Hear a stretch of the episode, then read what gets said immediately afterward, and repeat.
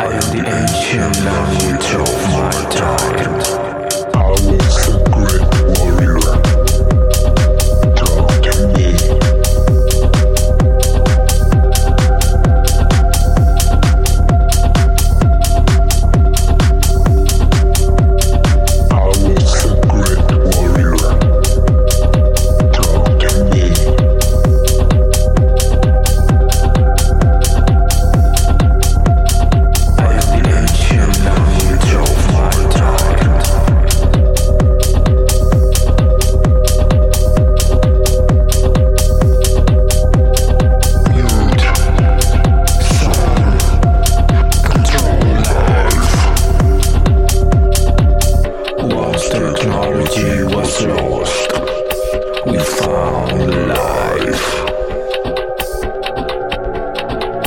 a secret warrior.